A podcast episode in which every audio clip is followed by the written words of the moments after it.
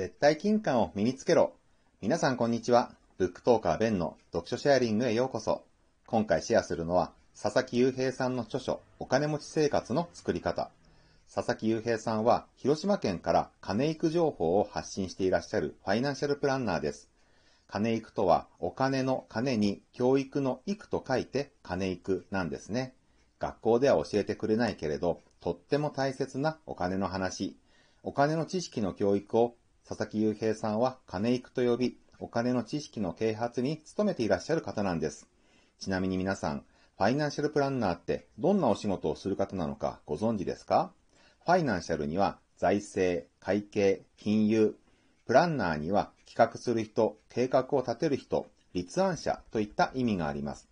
ですから、ファイナンシャルプランナーとは、お金の使い方の計画を立ててくれる人のことなんですね。具体的には、個人の人生をお金の使い方の面から支援してくれるお仕事をしている方々で、生活資金、年金、リスク管理、老後の準備や相続対策など、お金に関するあらゆるジャンルの相談ができる存在です。さて、今回はこのファイナンシャルプランナー、佐々木雄平さんの著書から私が学んだことを3つシェアさせていただきますね。1、お金持ちの家は床が広い。お金持ちの家は床が広いと聞いて、そんなの当たり前じゃないか。お金持ちだから広い家に住んでいるんだから。あなたそう思ったかもしれません。でもそういうことじゃないんです。この場合、床が広いというのは、床に物が置かれていないということ。家の中における床面積比率が高いということなんです。たとえ小さな家に住んでいたとしても、その家には余計なものがごちゃごちゃ置かれておらず、いつも家の中がすっきりしています。床の露出率が高いんです。反対に貧乏な人の家はどうか。いろいろなものがごちゃごちゃと溢れ返っています。足の踏み場もないほど床の上にはいろいろなものが散乱し、重要なものもそうでないものも乱雑に入り混じっていて収集がつきません。お金持ちというと、たくさんいろいろなものを持っている人というイメージがあるかもしれません。ところが、現実はそうではないんですね。お金持ちは持つものを厳選しています。選びに選び抜いたものだけを所有し、身につけています。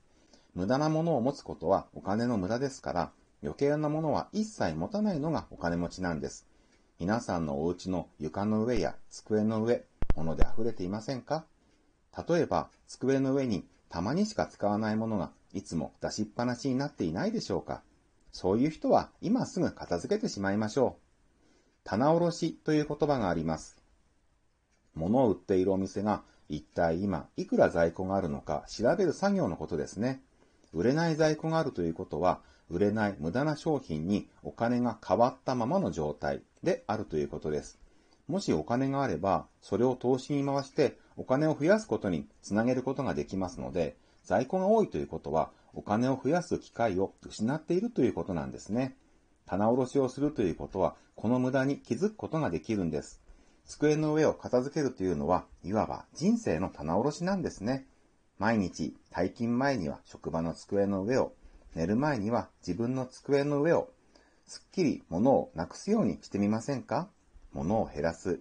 床や机の露出面積を最大限まで持っていく。これがお金持ちへの第一歩なんです。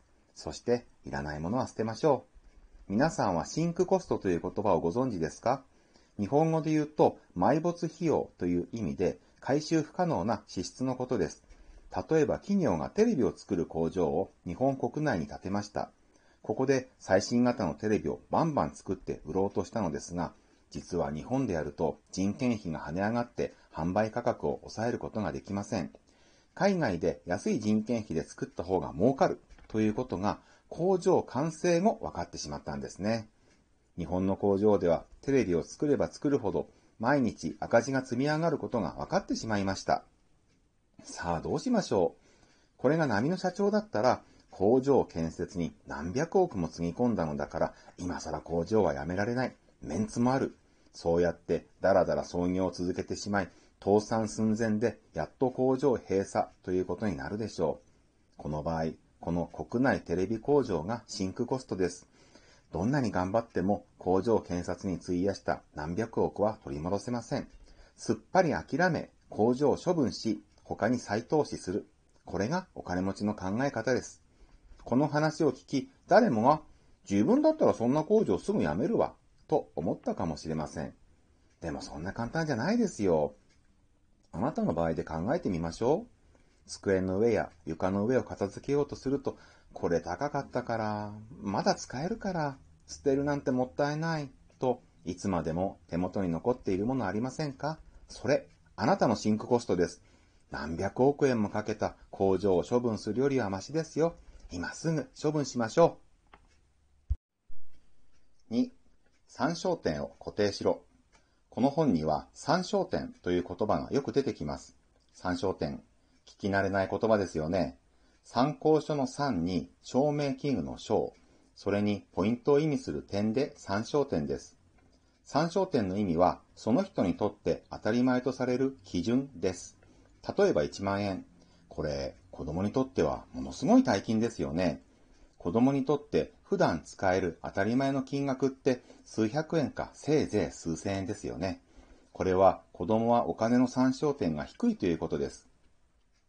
ところが大人になって収入が増えてくると、1万円なんか大した金額じゃないように感じるようになってしまう場合があります。飲みに行って2次会、3次会まで行ったら1万円ぐらいあっという間になくなってしまうでしょう。ただの飲み食いで1万円ですよ。子供だったら何十円、何百円のお菓子を食べるぐらいだったのに、大人になってお金の参照点が上がってしまったんですね。実はお金持ちというのはお金の参照点が固定されていて上がらないんです。たとえ収入が増えたからといって極力高い買い物はしないんですね。買うとしても選びに選び抜いたものを買い、自分の所有物はそうした少数精鋭にしておきます。安いからといってどうでもいいものをたくさん買ったり、収入が増えたからとブランド品をいくつも買ったりはしないのがお金の参照点が低い本当のお金持ちなんです。3、絶対金管を身につけろ。絶対金管。またまた聞き慣れない言葉ですよね。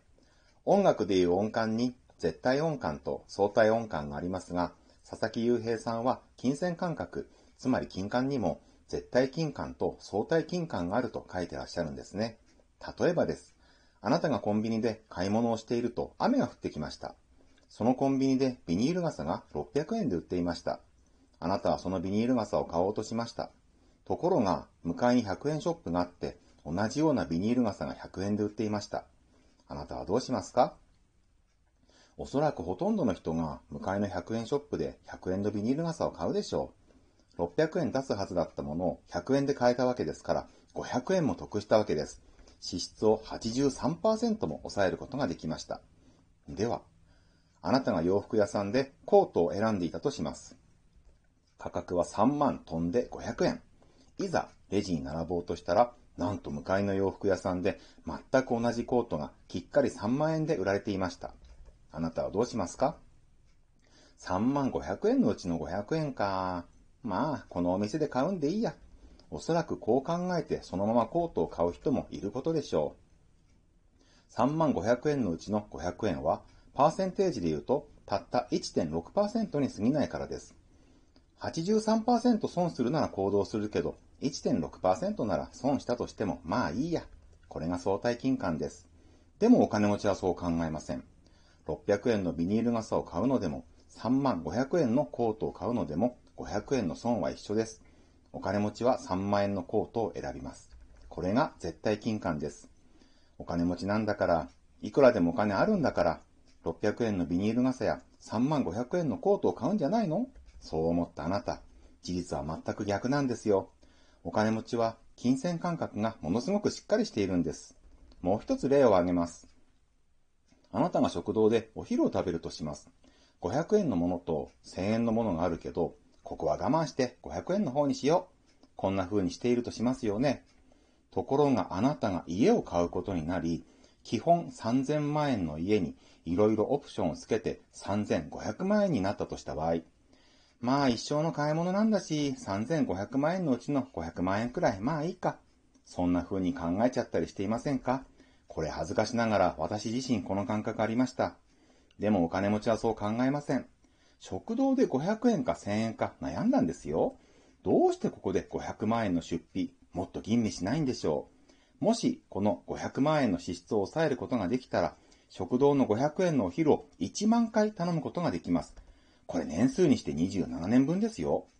1000円のメニューしたって5000回頼めるわけですから、13年分のお昼代に当たるわけです。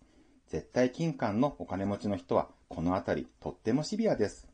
もちろん、500万円のオプションの中には、必要なもの、あったら便利なものもあるでしょう。それらはもちろん厳選して、厳しく選び抜いてつければいいんですよ。何も住宅屋さんの勧めるまま、何でもかんでも全部つけなくたっていいんです。まとめます。1、お金持ちの家は床が広い。2、参照点を固定しろ。3、絶対金管を身につけろ。いかがでしたでしょうか？今回ご紹介したのは、この本から学んだことのほんの一部です。このトークを聞いて、自分もお金持ち生活作ってみたいと思った方は、説明欄に本のリンクを貼っておきましたので、ぜひ買って読んでみてください。今回のトークが少しでも皆さんのお役に立てば幸いです。ではまた次のトークでお会いしましょう。ブックトーカーのベンでした。